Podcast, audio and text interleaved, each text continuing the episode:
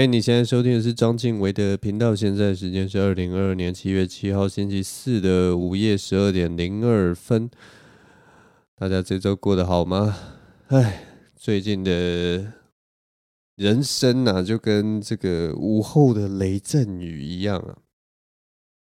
翻脸不认人。这个礼拜，我相信有很多人啊，很多大人啊，我们那些就是已经长大了，在那边努力。过着生活辛苦的人类们，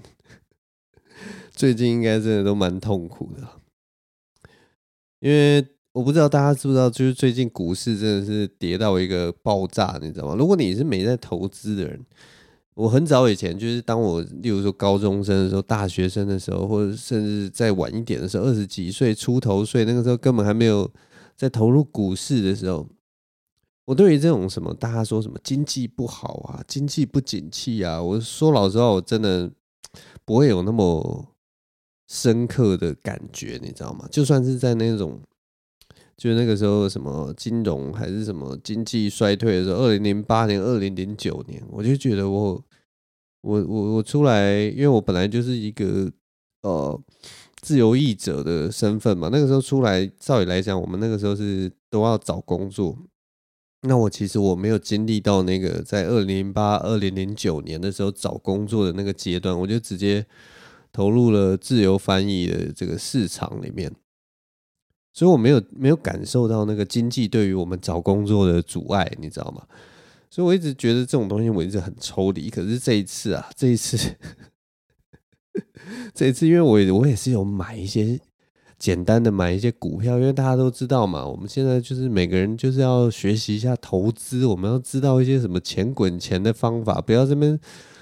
做一些就是很死死板的这种工作拿多少钱的事情啊。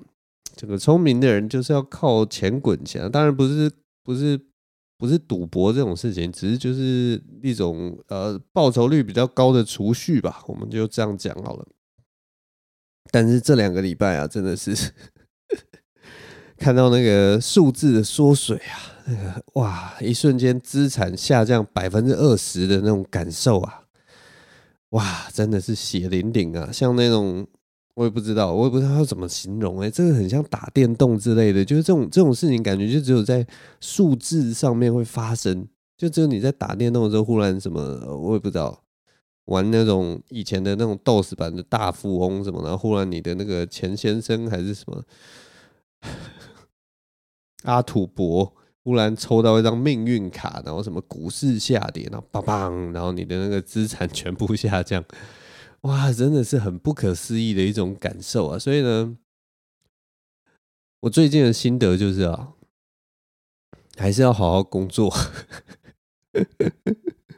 我们不能这个人生不能这边投机呀，我们不能一直想要就是不劳而获，你知道吗？我最后就发现，我最后也还是一个只是想不劳而获的投机家伙啊！不行啊，我们不能这样，我们就是平常的时候还是要好好工作。这种。呃，把钱放在投机的地方，或者是说什么想说用什么钱滚钱一夜致富啊，想要财富自由啊，我跟你们讲啊，那些都是一场幻梦啊！随时面对这个大环境，面对这个世界啊，也许就是只要有有我不知道上天放个屁什么的，或者是什么人跟人之间稍微口角一下，你的财产就是这么的脆弱。所以有很多人是我不知道，我我记得有一些人呐、啊，有一些人他们是很呃，他们的投资比较是是那种不是那种数字型的，就是不是钱滚钱的，他们就是喜欢那种硬投资，应该就是说把你的钱都换成资产。哎，我这样讲到底清不清楚啊？反正就是要换成现实生活这种东西。有些人就是呃，从以前到现在，可能就是把钱就放换成房地产，他其实根本不在乎说房地产的投资报酬率怎么样，他就是只是觉得说我今天我就是要把这个白花花的钱，这个这个大家都觉得好像有价值，但是其实只是纸张的东西，我就是要把它换成一个实质在这现实生活中有的东西。所以他们就会买什么买房子啦，买车啦，买黄金啦，买买很多东西，然后都是买实质的东西，然后把想办法把这些东西保存起来。我记得有一个呃戏剧里面的一个角色，我之前看一个那个呃美剧啊，叫做《Parks and Recreation》，然后它里面就有一个主管，他就在他乡间的小屋的地底下，好像埋了好几块黄金，就说那个是他如果发生战争的时候，他的储备 储备财产，反正就很很疯了，因为他好像没有。他好像没有银行账户，也没有什么任何的账户，所以他的钱全部都去买一块一块的黄金，然后塞，就是埋在土里面。我之前也有想过说，哎，我要不要也来？因为我觉得这件事情其实虽然听起来很诡异，就是现在哪有人还在保存实质的东西？但是你们知道吗？台湾毕竟是一个非常危险的地方啊，它是这个东亚最不稳定的一个地区。所以我那个时候就是想说，嗯，如果真的有什么发生什么事情，其实我们真的身上都是需要一些，你知道吗？要有一些实质的东西，就是像那种逃难的时候，有人会把那个什么钻石塞在那个假牙里面啊，或者是什么吞到肚子里带出国啊什么。我们好像多多少少要有一些这种储备的东西哦。然后，所以我就 我还去银行查说那个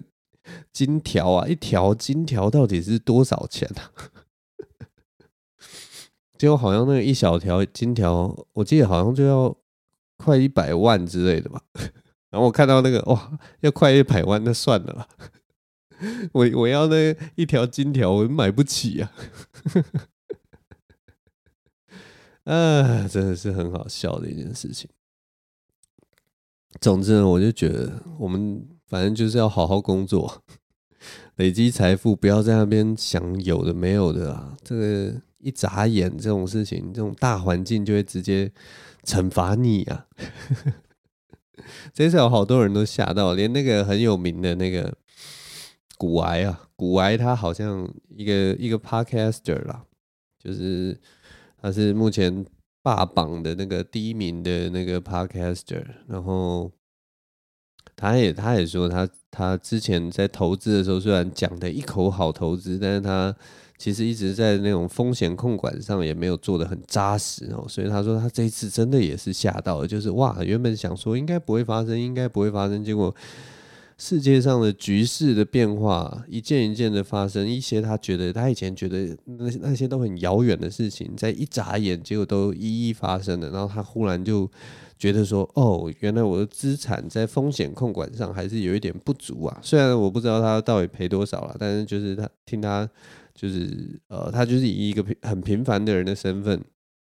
懂比较多知识的人，跟你分享他的投资的方式，还有投资的一些考量，然后他的那些概念其实都蛮好的，所以如果有想要投资的人啊，或者什么，可以去听他的节目。但是我还是建议，就是你听他的节目，不是听他呃，不是听听说我要他报名牌什么，就是你们不要想着要不劳而获啊，不要想着要不劳而获啊。这个就是不对，但是就是可以听他分享一些，就是他对于呃目前的看法，他自己要怎么配置，然后他会他其实教的观观念很简单，就是你风险控管要好，然后你要自律，然后你呃你如果说你短期投资不适合，你也可以做长长期投资。他就是觉得各种的投资法，其实只要能让你赚钱就是好投资啊，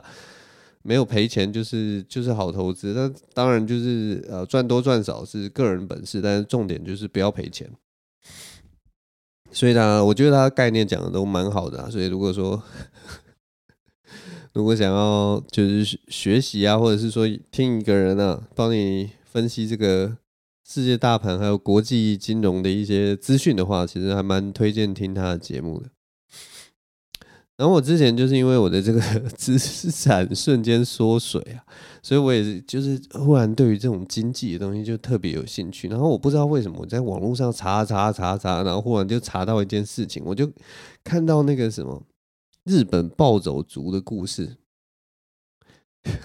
然后你听到这边，你可能会觉得很奇怪，这日本暴走族跟经济有什么关系？哦，我跟你们讲，这个日本暴走族跟日本的经济还是真的是息息相关的。我一开始就是对于暴走族的呃概念、啊，就是我对于这个族群的想象啊，全部都是从什么动漫啊，或者是从那个日本日剧啊什么所所生出来的嘛。那大家对于那种暴走族的印象，就是一群可能不良少年嘛，然后骑着改装机车，然后顶着那个飞机头，然后身上都穿着那个特工服，后面写着什么“夜路西谷，一生悬命”之类的。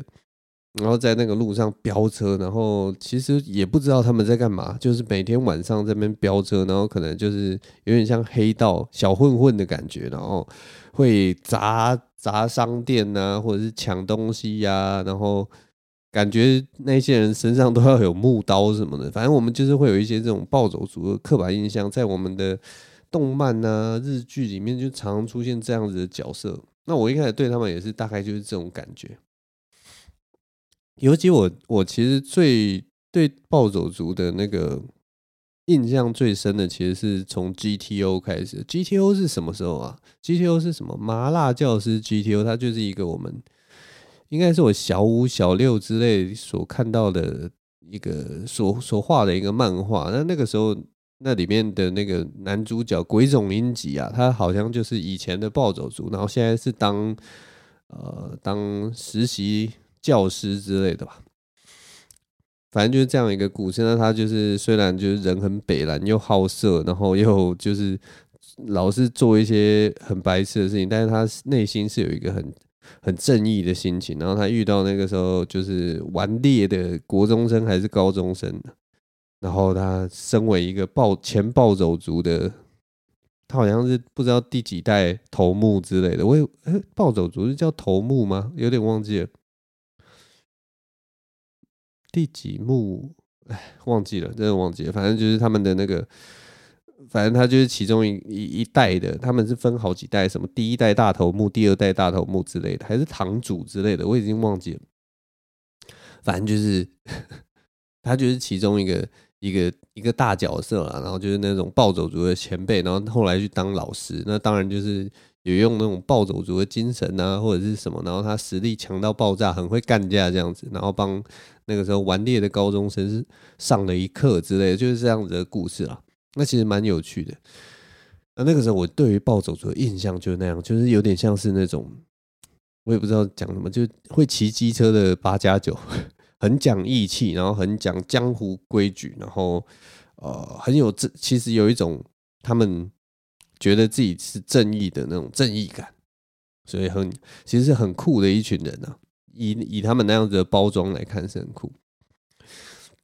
所以呢，我那个时候就只有对他们只有这些印象。结果我后来在就是因为这一次查资料的时候查到他们，我才知道其实他们是是有一个历史脉络才出现这样的一群人，你知道吗？就是在。那个时候是战后嘛，战后以后，呃，日本好像就是开始制作，就是开始有很多工厂，然后开始经济开始起飞，然后开始做一些制造业什么。然后那个时候好像 Sony 吧，就变成他所做的电器就受到全世界的欢迎，大家都很喜欢 Sony 的东西，所以日本就靠着这种电器制造业开始哇，经济开始蓬勃发展。那那个时候。一九六零年，那个时候好像就是一九六零年代，所以就是战后大概十五年到二十年之间。一九六零年代的时候，那个日本的经济就开始蒸蒸日上，然后制作的东西越来越好，然后大家就慢慢有钱，然后所以那个时候就有一群一群喜欢骑机车的年轻人，就买了机车，然后彼此交流。然后因为那个时候就是什么社群都不发达，然后你。呃，交朋友很难，所以他们就会一起有机车的人会就会相约一起到一个地方，然后他们会在那边彼此交友，然后就慢慢慢就是这群有机车的人，他们就是一个机车的爱好者，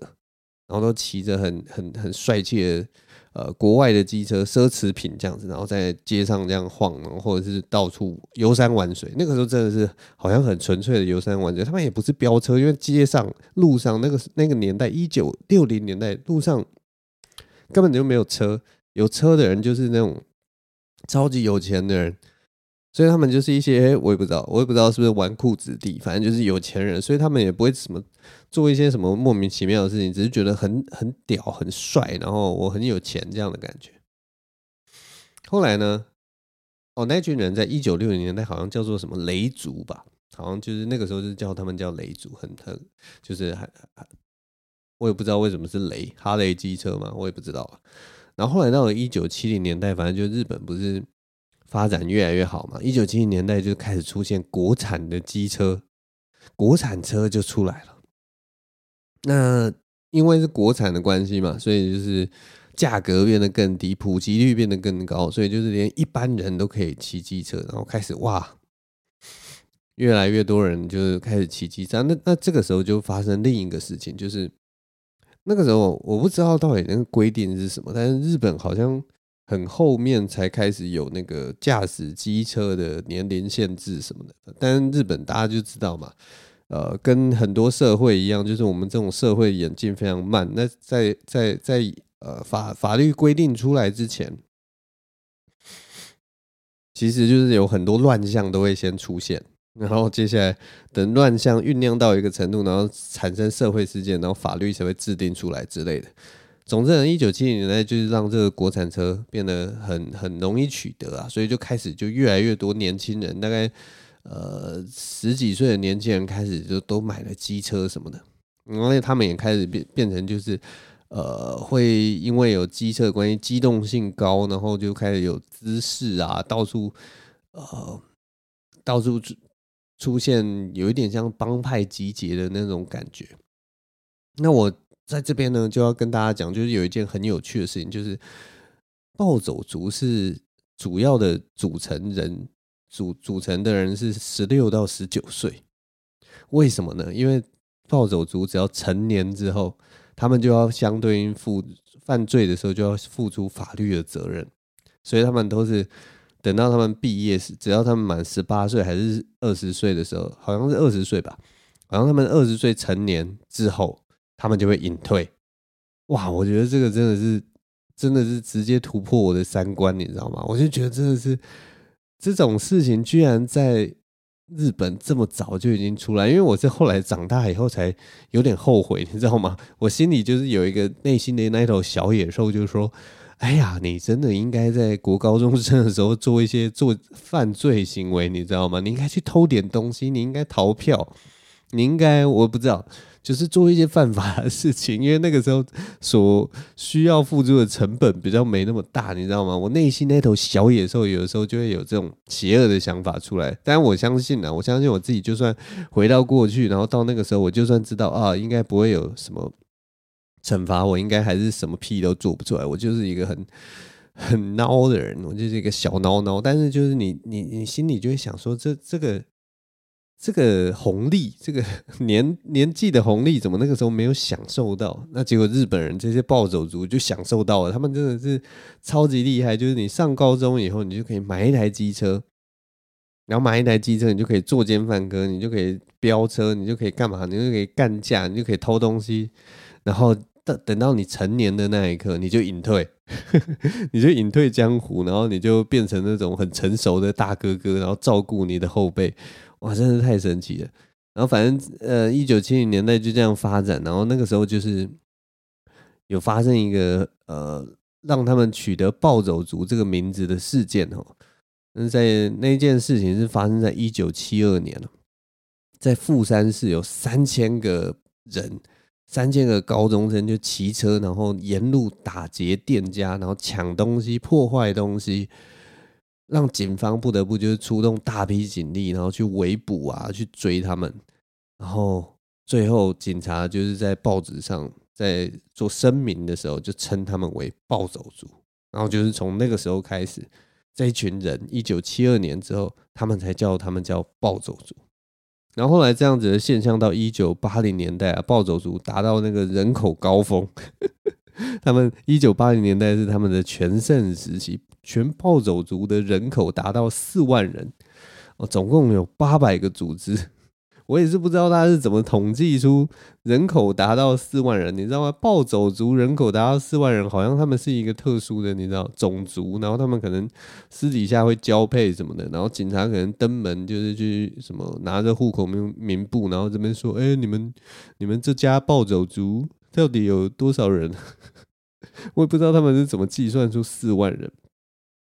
反正对，反正很厉害了，八百个组织，哇，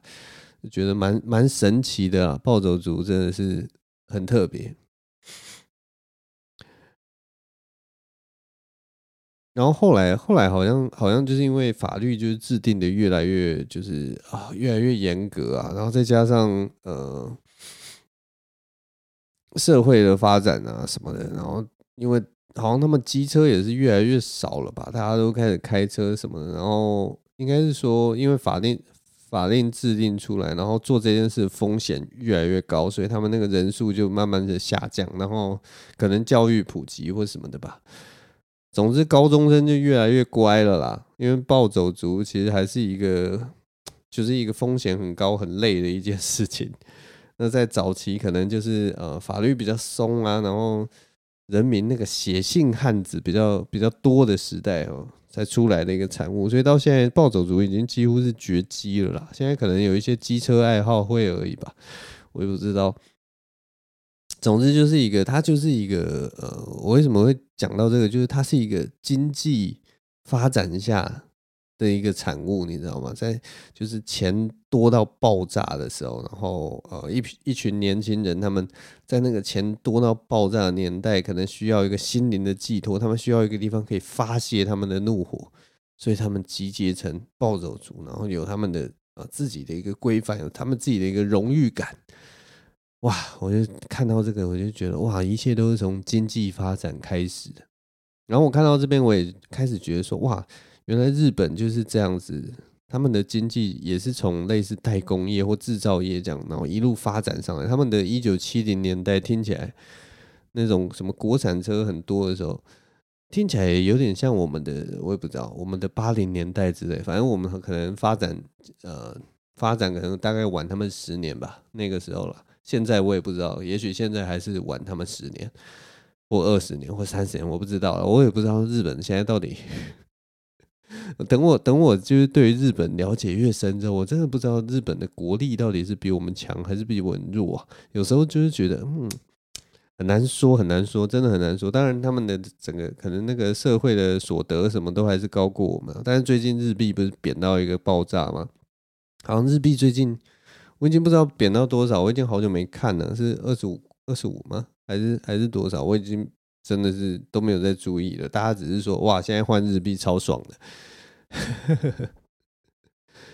哎，我也不知道，喝个水。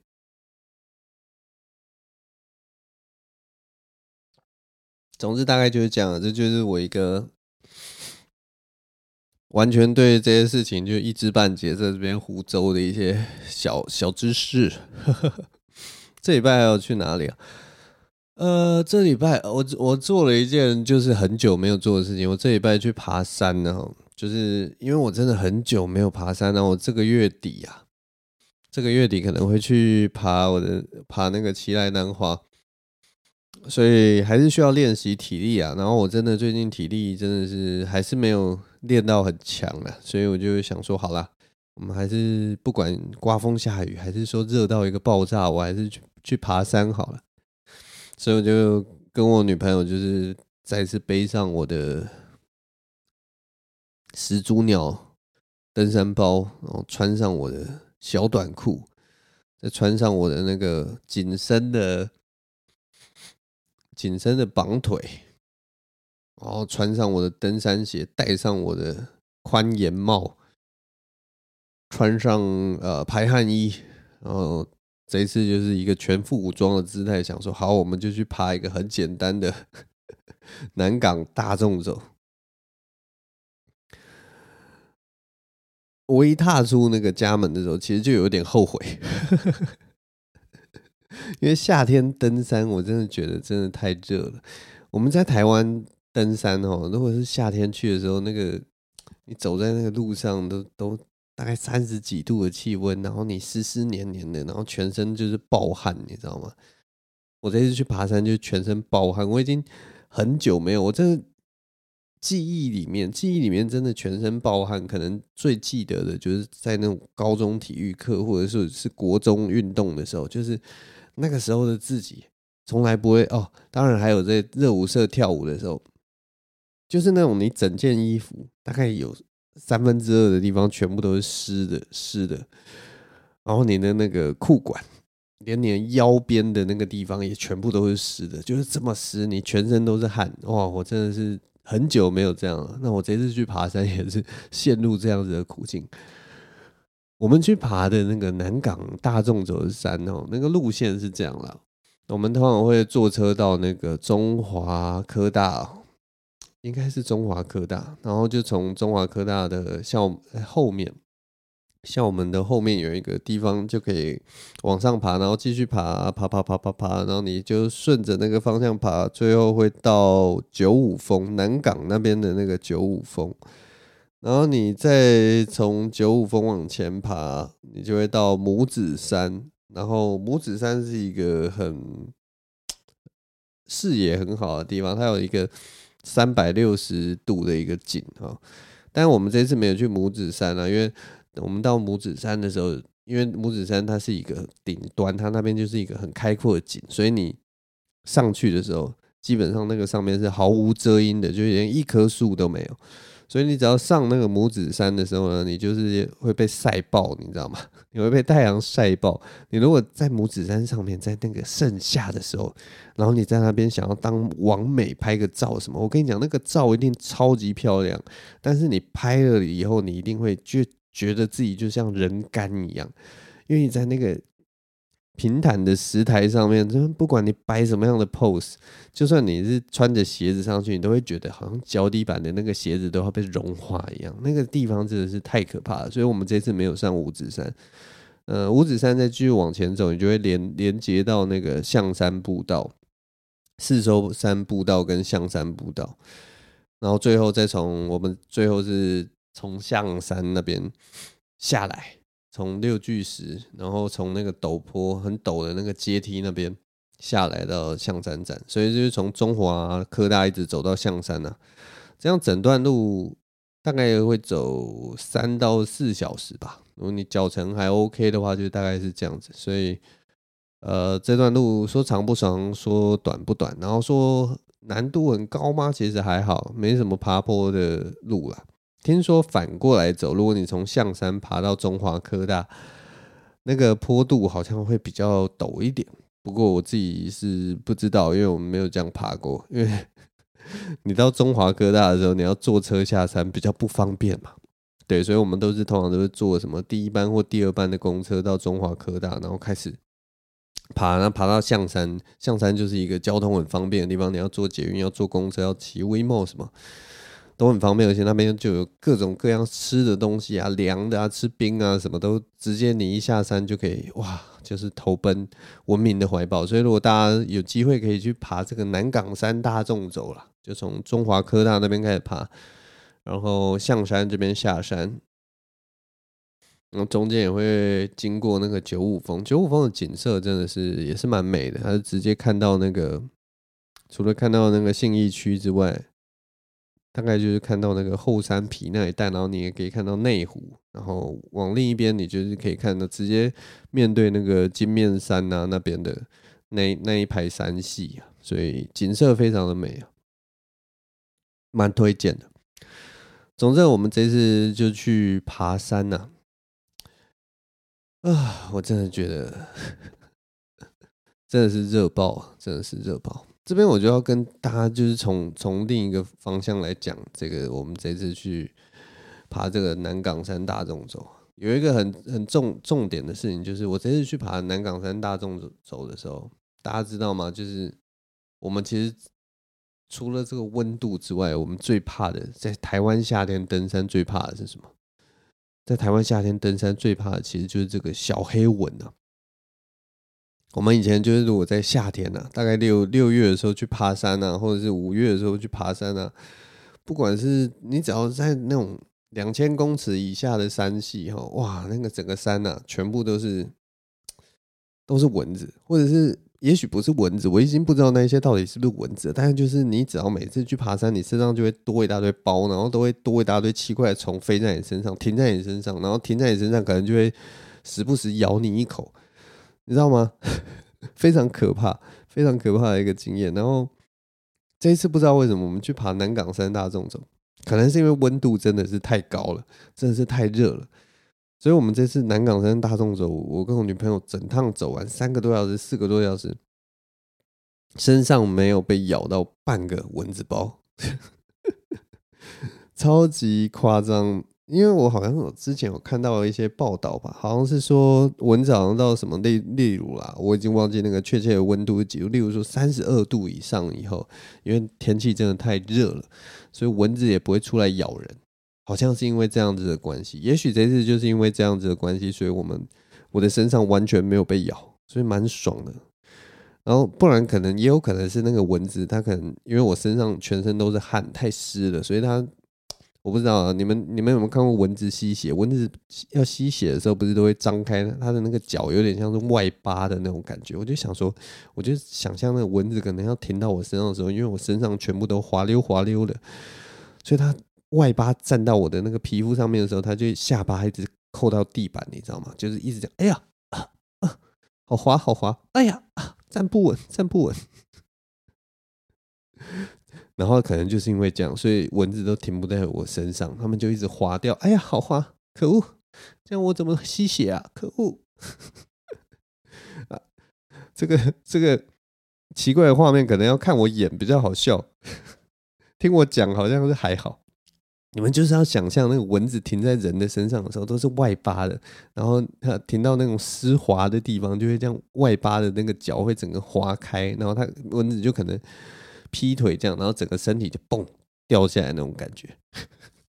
大概就是因为这样，所以我这次都没有给蚊子咬。我为什么这么在意蚊子？就是因为之前我真的被咬到怕，你知道吗？我之前就是为了为了就是最近就是觉得我之前不是有讲嘛，就是我的体力真的是差很多了，所以我最近开始也是呃，我就说我想要做一些有氧运动嘛，所以我最近我会去那个。会去公园跑步，然后我上次就不过是去公园跑了一下步。我我身上是穿那个 X 型的那种背心嘛，就是诶、男生那种背心，然后他啊不对啦，女生的那种背心后面才会是 X 型，因为那个那样比较性感。但是我的我的当然我的背心不是 X 型的，但是我的背心一样是那种就是呃贴背的，然后有点。他那个肩胛骨的部分会稍微有点挖进来的那种衣服啦，那我就是穿这样子的背心去跑步。跑完之后，你知道吗？我的那个两个两侧肩胛骨，包括靠近腋下的部分，总共总共被叮了七八个包，我都不知道什么时候被被叮的。我回来的时候，我就觉得天哪，我的美背，我的美背怎么都是蚊子包呢？而且那些蚊子咬的真的是超级痒的，你知道吗？那个包到现在哦，就是那些七八个包到现在都还没消掉，它都还停在我的身上。当然，除了我的美背受害之外，我的那个三头肌的部分也是，也都被了叮了一两个包。我真的超级不爽，而且我我不知道哎，现在蚊子的毒是不是都特别的毒啊？到底是因为是因为小黑蚊的关系，还是是因为就是现在蚊子都很毒？我有的时候真的不懂到底。蚊子的毒素为什么会有分等级啊？为什么不同的蚊子会有不同的毒素的等级？然后那个留下来的那个伤口或者是什么都很难愈合，很难好哎。反正我现在我的美背就是现在都变成红豆饼了，一颗一颗的，超级烦的，真的是被蚊子咬爆了。所以我这次登山就是没被咬，真的是。很好，我觉得夏天就一定就是要讲到这种昆虫的事情。我也不知道为什么夏天就是有这么多的虫，这么多很烦人的虫，你知道吗？我最近家里啊，最令我反感的一种虫，就是一个东西叫做应该是早早蝇吧。因为反正我们邻居家里就是一直都有人在抱怨说，哎，家里好多果蝇。然后后来好像有一个比较厉害的。生物学家之类的，我不知道啦。我们这个社区不知道是不是有生物学家，反正大家在群组讨论的时候，他就说这个东西应该不是果蝇，这个东西应该是藻蝇什么的。然后就也有一大堆人就提供一大堆方法，说什么啊，你要怎么清洁啊，或怎样，然后早蝇就是怎样怎样怎样怎样。然后我真的觉得早蝇真的是很烦，因为大家知道我其实是一个很爱干净的人。我觉得我爱干净的人，如果跟一般人比的话，可能是算有一点洁癖的这种感觉啦，是没有到很强迫症的洁癖，但是就是一个很爱干净的人这样子。所以，我家其实是没有果蝇或藻蝇的，可能就是偶尔那种你，例如说你买水果回来，然后它跟着你的袋子或跟着你的水果进来，然后在你家飞一飞之类，然后一下就被我干掉这样子。但是我最近就是有的时候吃完饭以后啊，然后我那个垃圾可能就是还摆在外面的时候，然后我可能我不知道，因为我会打开窗户通风，然后它可能是从邻居的邻居家里面，然后就可能飞飞飞飞，然后就飞到我这边，然后可能闻到食物的味道，所以就进来。所以我最近我的家几乎每天都可能都还是会有一两只、两三只什么的，然后他们真的好烦，因为我不知道为什么，到底是因为他们到底会受到哪些东西吸引。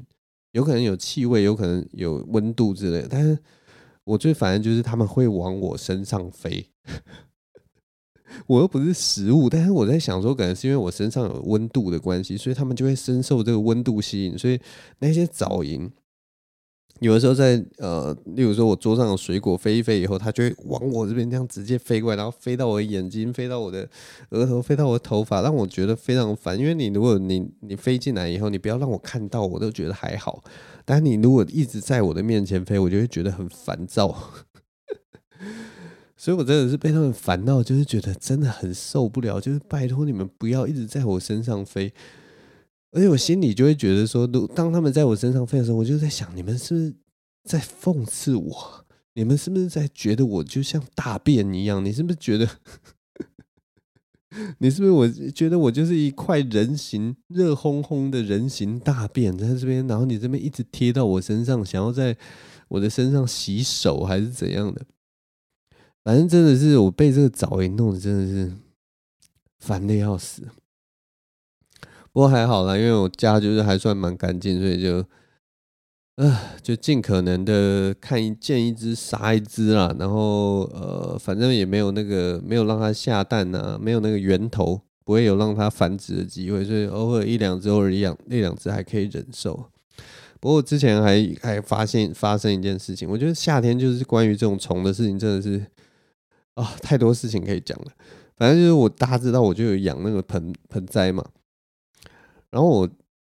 我的我有一株小株的那个琴叶榕，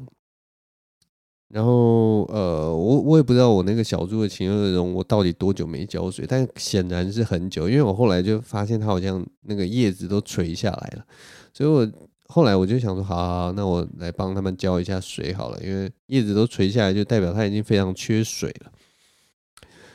结果我就把，因为我那个琴叶榕的。是这样的，它底下是一个是比较松的土，然后是我我在那个比较松的土上面铺了一层，应该是那个那个应该是松木块之类的东西，好像这样的话就是你的那个土啊比较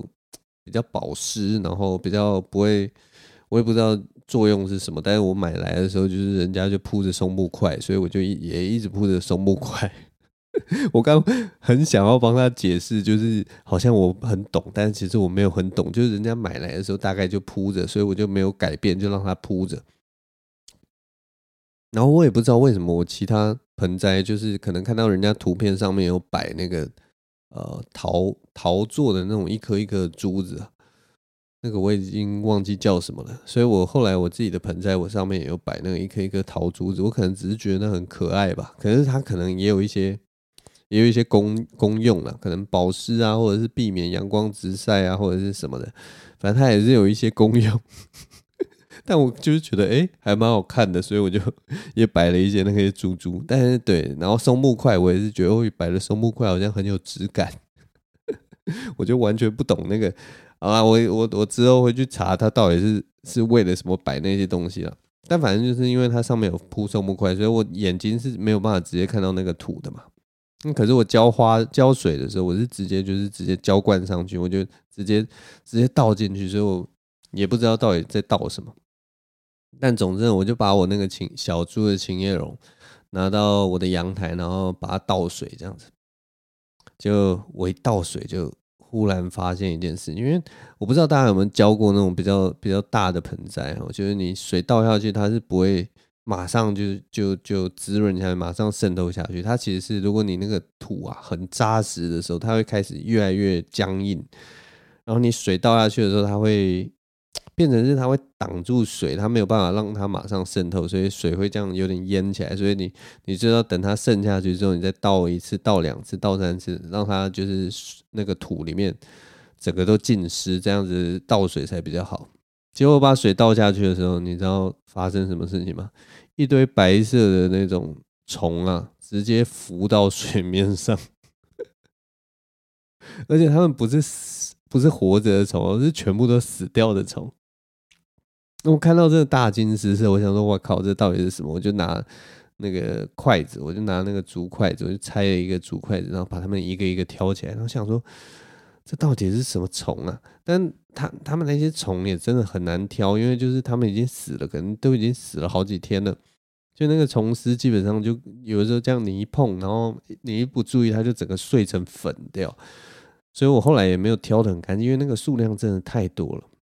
然后我就想说，为什么我的盆栽有这么多的死虫？后来我才想到，哦，就是因为我好几天没浇水啊。我好几天没浇水，所以那个土都干了，然后他们就干死在里面，你知道吗？他们就活不下去了。他们原本可能靠土里面的我不知道不知道什么东西过活，结果后来可能缺乏水分什么的，他们又还没有变成成虫，也飞不走，然后后来他们全部都干死在里面。所以我当我那个水这样一倒下去，他们就是所有 所有虫都浮起来。所以我忽然就，你知道吗？我就恍然大悟，哇，我的植物的韧性好强啊！它植物的韧性真的是比动物还强。动物只要几天没有水就死了，植物可以可能可以撑一个月都没有水，它可能都还活得下来。这就是一种植物的胜利，你知道吗？植物胜过动物的一个方方法，它们是可以抵抗没有水，然后或者是没有没有。没有养分什么的，他们只要有阳光、空气，偶尔有点水就可以活下来。可是人或者是任何生物，例如说只要三天或甚至七天没有水，马上就死掉了。生命动物是多么脆弱，昆虫也是多么脆弱的生物啊！植物总有一天一定能统治这个地球吧？也许有一天，所有的动动物啊、昆虫啊什么，可能全部都死掉了，可能这个。地表上发生巨变什么的，但我相信植物搞不好还是活得下来，你知道吗？可能就是有那种保护机制，或者它它的那个种子可能就忽然变超强，就是它有一个超耐久的外壳，然后那个种子能活过世界末日，然后最后能够在呃在当地球又再次适宜居住的时候，当它那个大气啊或者是什么我不知道温室气体什么都已经。平缓下来，或冰河时期已经过的时候，那那一颗种子也许就会发芽成长，然后再从地面窜出来，充满生命力的延续下一代的生命。我觉得植物就有这样子的本事，这就是我这次看到那个东西的一个心得。我也不知道，嗯，乱讲一些话而已了。哎，反正夏天我觉得就是一个。真的会受不了的一个季节啊！台湾的夏天真的是哇，真的是很受不了。呃，我最近也在研究一件事情啊，就是我其实后来就是我在这里住了一年嘛，然后最近那个电费要涨嘛，所以我就开始重新检讨我的用电的这个习惯哦。然后我就发现，好像我一个人，因为我基本上大部分的时间是一个人住在这个地方。我住在这里一个人的时候，我发现我的用电量其实算蛮高的。然后我其实一直不知道到底为什么。我虽然知道我的那个呃瓦斯炉啊，因为我不是用瓦斯炉，我煮饭的时候是用那个呃电陶炉啊，就是那个用电量我知道是比较高的。可是高的没道理，你知道吗？我我现在的那个那个整个电费的用量啊。应该至少要两三个人住在我们家才会有这样子的用电量，所以我一定是有浪费一些电。但但是我大部分的电器啊什么的，应该都是还蛮还算蛮省电，都是那种一级效能的。所以我我现在最近在找，到底是怎么一回事哈？所以我就把有把把把几个总电源切掉。但是夏天做这种事情其实非常的困难，因为夏天就是你会一直开冷气嘛，然后开冷气其实又是很耗电的，所以你就算把那些就是你觉得很耗电的电器的电源切掉，可是冷气还是很耗电，所以 我也不知道那个成效会怎么样，搞不好比去年的耗电量都还高，我就会觉得啊，我到底在干什么？这是 想要省电，结果更耗电。我也不知道，夏天就是一个很难受的，而且今年的夏天我也不知道哎、今年夏天好像跟去年夏天真的很还是有一些些微的不一样，我很难说出到底有什么不一样，但我就是觉得有哪里不大一样，也许每一年夏天都不大一样，我总觉得今年夏天特别热了，而且那个热是很不舒服的热，不是不是舒服的热。我记得去年夏天好像风会比较大吧，今年好像夏天都没什么风啊，哎，真的是逼死人了。我最近今天大概 podcast 就录到这边，我最近开始觉得那个 podcast 啊，就像一个长一一一一。一封长信，你知道吗？或者是说是那种长讯息啊？我不知道大家有没有遇过那种，就是很会写长长讯息的人，就是他可能一个讯息写四五段、四五个段落，然后每个段落大概两一两百字这样子，然后他不会分次传过来，他不会一句一句传，他也不会什么什么一段一段传，他就是次写好一篇，然后这样啪传出来。我有的时候觉得 Podcast 就是那样子的东西，我我我或者是阿秋或者是谁，然后我们就这样直接噼里啪啦讲个二十分钟、十分钟，呃，有些人是十几分钟，有些人二十分钟，有些人三十、四十分钟，然后对啊，我们甚至有的时候会讲到五十分钟或一个小时，我们就像那种写了一篇很长的讯息，然后就啪，然后丢给所有的听众听，然后听。所有的听众就像那种就是很讨人厌的家伙，我不是在说你们讨人厌，我只是在比喻啦，就像那种很讨人厌的家伙，就是你你就会看到呃看到你的听众听完了你这整个 podcast，然后他们大部分的人都做了什么样的事情？他们大部分的人就是都已读不回，嗯，好好笑，我觉得很好笑。可是其实你知道吗？不是听众讨厌，是写。照理来讲，其实是写这种长文讯息的人很讨厌。写这种长信的人，通常个性上都很讨厌，因为他就会觉得我我我一定要好好的把我想要讲的事情，就是。完整的讲出来，我一定要要，我也不知道，就是要长篇大论。我讲一个很简单的事情，我一定要把所有的后路都讲清楚。我就是怕人家都不了解我，所以我一定要把自己解释得很清楚。可是他不知道，就是你越解释，其实都就是很讨厌。我也不知道为什么解释的人会特别讨厌，就是也许好像啊，好像是对我我。我自己觉得啊，我自己觉得，就是如果你写很多东西，然后再解释一些事情，然后明明是一个很简单的事情，可是你解释的越复杂的人，其实是你对这个世界越来越没有信心吧，或者是你对自己所代表的那个那个形象你没有信心，你怕别人曲解你，你怕别人觉得你是个坏蛋。所以你就解释的越来越多，可是越解释其实越适得其反，因为大家其实是希望你相信他们不会这样看你的啊，我不知道那个心理机制，其实我也不大懂啊，我觉得乱讲一通吧，反正大概就这样，我是不是解释太多了？对，我不希望你们觉得我是坏蛋。不要这样看我，大概是这样了。好了，没有啦，我乱闹而已。反正希望大家都可以啊，今年夏天好好度过啊。这个股市的这个事情啊，希望大家也都没有赔到钱啊。那我不知道啦，我其实我也我也不知道，如果说你现在已经赔钱的话，要怎么办呢？我自己也不是那种就是可以马上就是决决决定说啊，好了。我就认赔杀出了，我停损停损点停了，我也不是那种人啊，所以如果我我的成本价如果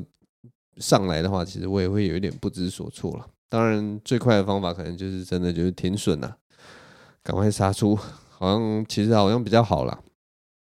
因为这一次这个情况哦，以长期来看，我觉得有点不乐观啊。当然，就是呃，我说的长期来看不乐观，是说今年可能看起来稍稍有点抖啊。今年有点抖，明年我当然不知道啊。明年谁知道？明年搞不好不知道怎么样，这个股市又忽然回回来之类的，经济一面忽然又变好了，或什么和平协定，呃，乌俄战争忽然结束什么，然后哇，大家都很高兴之类的，这种事情就没有办法预测了。其实未来走向没有人可以预测，但我自己是觉得今年好像都。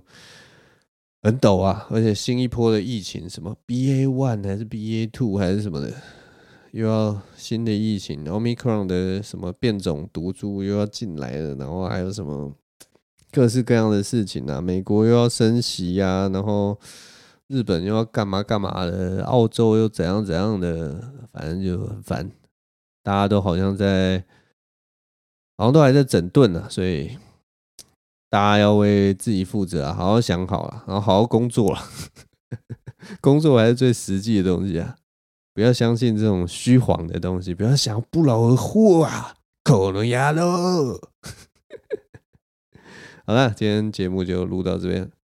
谢谢大家收听哦，谢谢大家的已读不回。